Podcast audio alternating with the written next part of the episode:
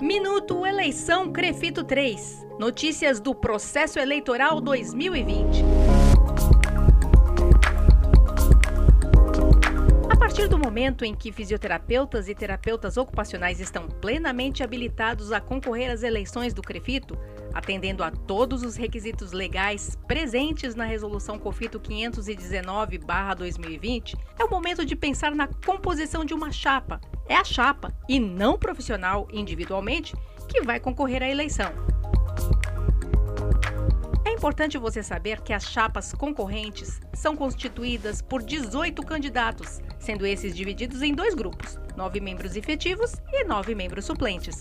Essa divisão entre efetivos e suplentes se refere já à forma como o colegiado estará organizado para assumir a gestão caso a chapa seja eleita.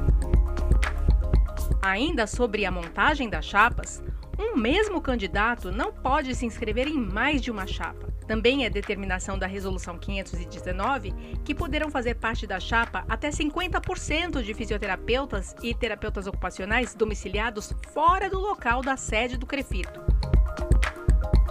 Este ano, a votação na eleição Crefito 3 será exclusivamente online e já tem data marcada, 6 de dezembro de 2020, das 8 horas da manhã até as 8 horas da noite.